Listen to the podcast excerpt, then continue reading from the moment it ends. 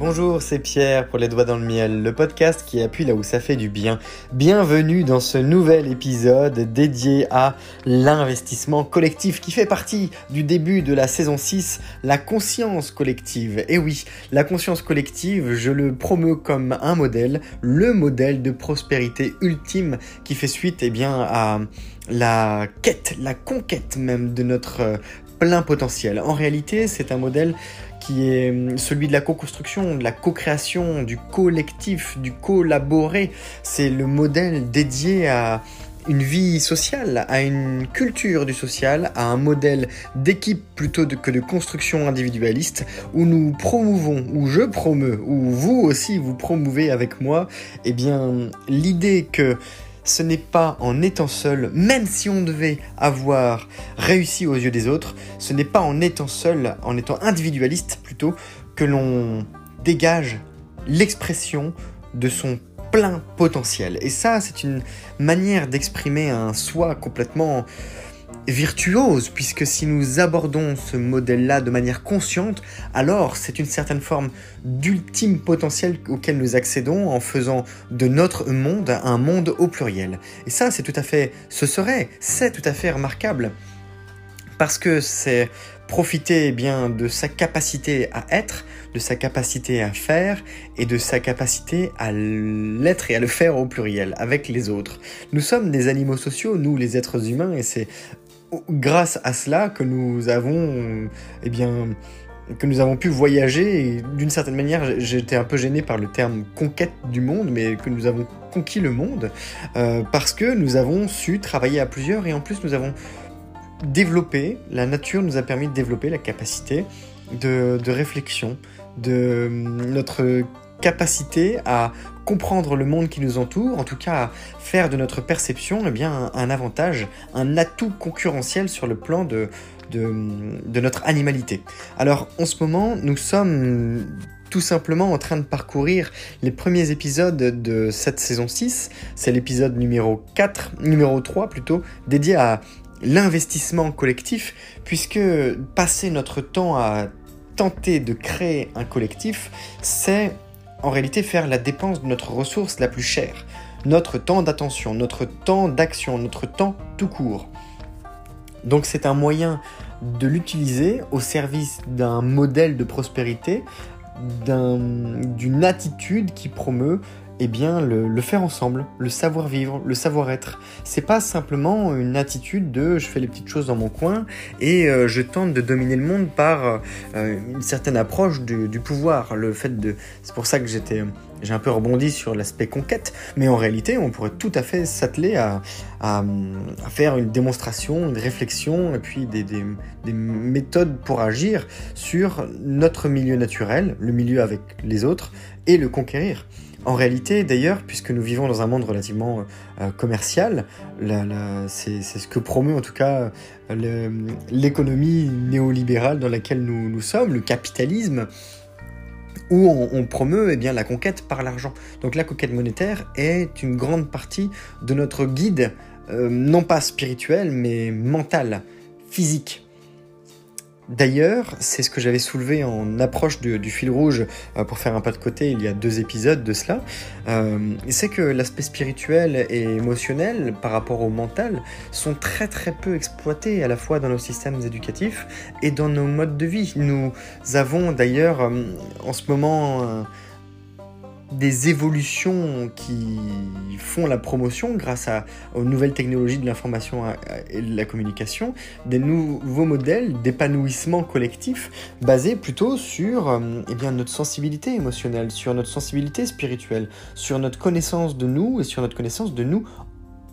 ensemble, pas, de, pas que de nous-mêmes, soit. Nous avons un rapport à la performance très mentalisé nous avons un rapport à la performance très transactionnel. Et c'est clairement insuffisant dans notre euh, monde de s'atteler à reproduire ce que fait la machine déjà très bien, que ce soit la machine euh, automatisée, euh, informatisée, ou bien la machine qu'on utilise pour produire à la chaîne, je pense notamment au milieu automobile et industriel, mais pas du tout que. Donc, Les sujets que nous allons aborder sont également liés à notre perception. Encore une fois, c'est le traitement de l'information et notre manière d'appréhender les informations que nous découvrons dans le monde. Bien souvent, quand on subit des phases d'échec, quand on n'arrive pas à faire les choses, eh bien, ce n'est pas que nous n'avons pas que toutes les informations, il ne fait pas que nous manquer des choses, c'est également que nous avons une approche qui n'est pas tout à fait la bonne avec les mêmes informations que nous pourrions utiliser d'un autre point de vue. Mais nous sommes souvent bridés, embrigadés par des modèles mentaux, par des, des aptitudes biaisées, par des façons de nous exprimer dans la vie de tous les jours qui sont très liées aux manières dont nous avons appris, euh, eh bien, soit en copiant d'autres personnes, soit en apprenant de manière empirique depuis le savoir d'autres personnes. Et le fait est que la connaissance que nous, dont nous disposons à un instant T euh, est le résultat de la combinaison avec la connaissance d'autres personnes liées à des écrits, des échanges euh, verbaux, physiques, etc., de la communication finalement, que nous avons euh, absorbé mais que nous avons surtout retranscrite selon un certain modèle donné. Donc, le fait est que notre environnement est très basé sur la notion d'individualisme. Et la difficulté est que nous essayons en même temps, et c'est un grand paradoxe de notre société, de créer des modèles interdépendants où chacun peut euh, apporter sa pierre à l'édifice. Donc il y a à la fois une responsabilité individuelle très très forte, mais au sens où si ça ne marche pas, c'est de votre faute, et euh, un sens du collectif qui fait que, eh bien, il y a une mutualisation des ressources, que ce soit du temps, que ce soit de l'argent, euh, que ce soit de l'énergie, eh bien pour faire aussi vivre tout ce système. Donc il y a une sorte d'ambiguïté sur la notion même de responsabilité au sens où on vous met bien, on nous met bien la responsabilité qui nous incombe eh bien, euh, sur certains aspects, néanmoins pas du tout sur notre capacité à être épanoui en tant que personne, en tant qu'individu. Ce qui fait que, en nous contraignant à adopter une certaine responsabilité sur le plan du collectif sans être du tout euh, apte à explorer notre plein potentiel, et eh bien cette responsabilité est complètement biaisée, parce qu'elle ne représente à peine que 5-10% de notre capacité à bien faire et à bien contribuer les choses. Alors c'est tout à fait spectaculaire d'observer ça à plus grande échelle, parce qu'en réalité,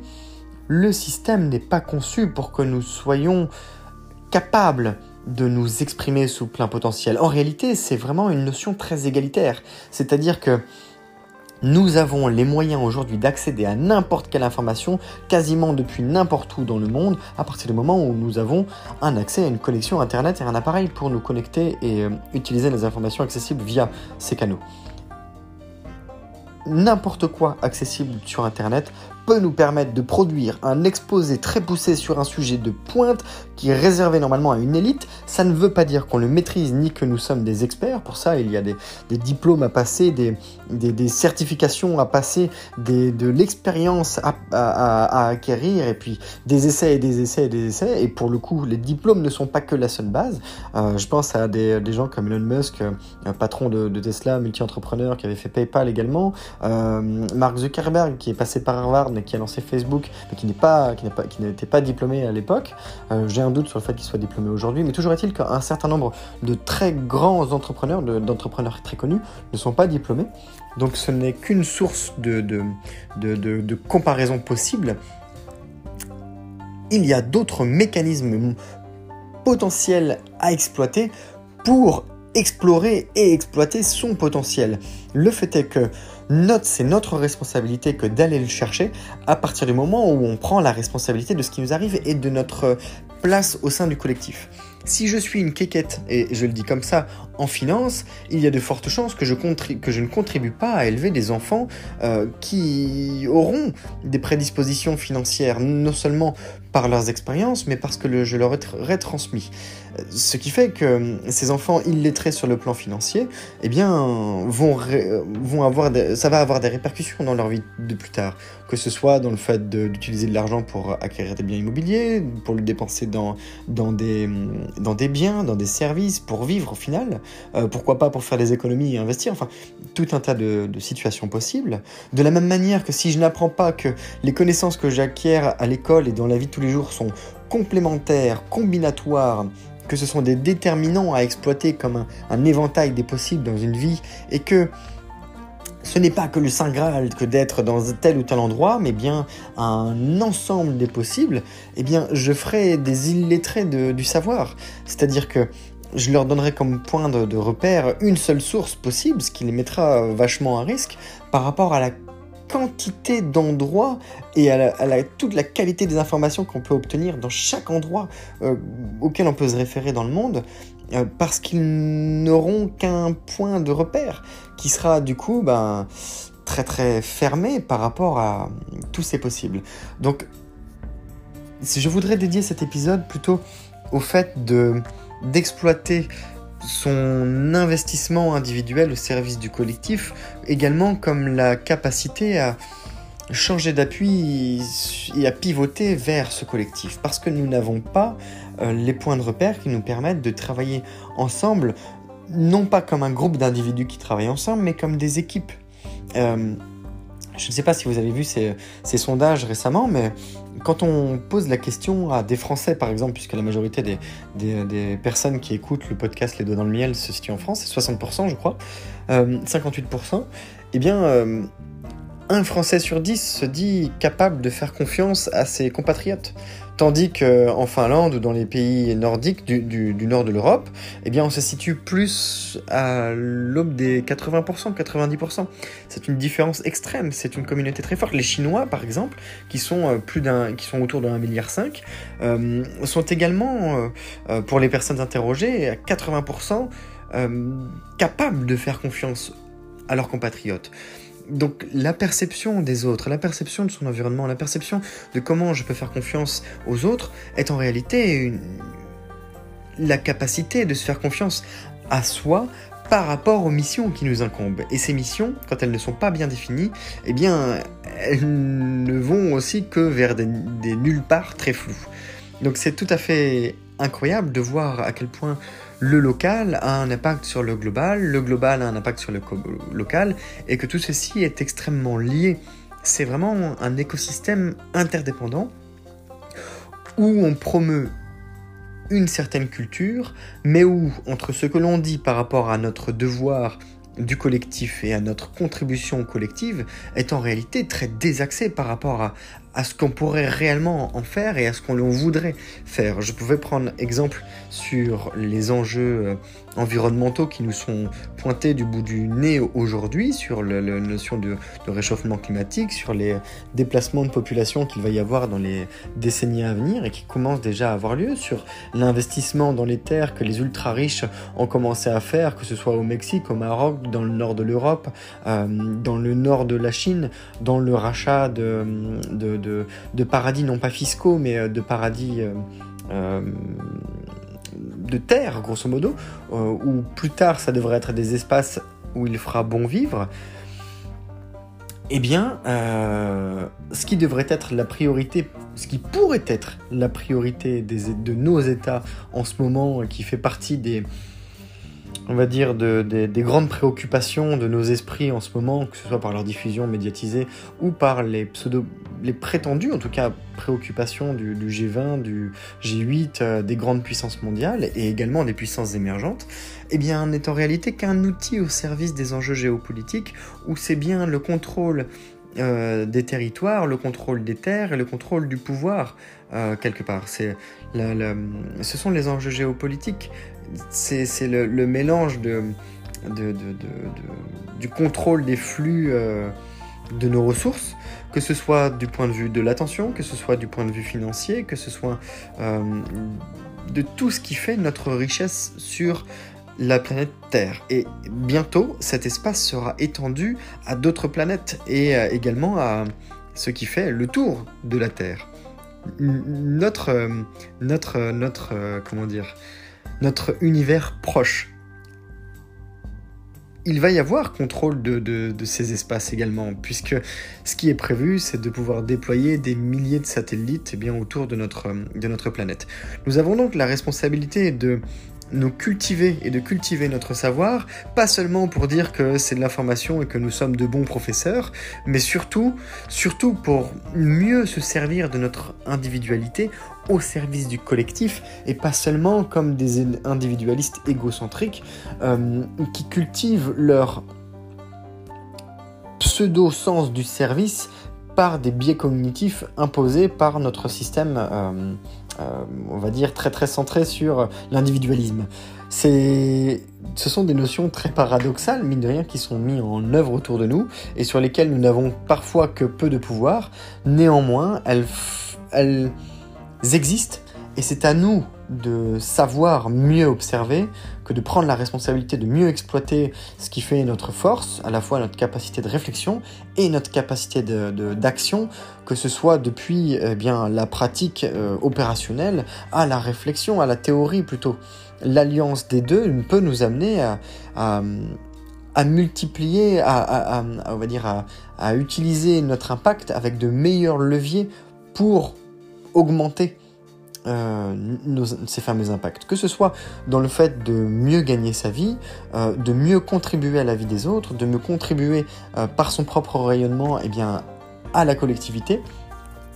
en s'offrant un meilleur sens des responsabilités, en commençant par se développer soi pour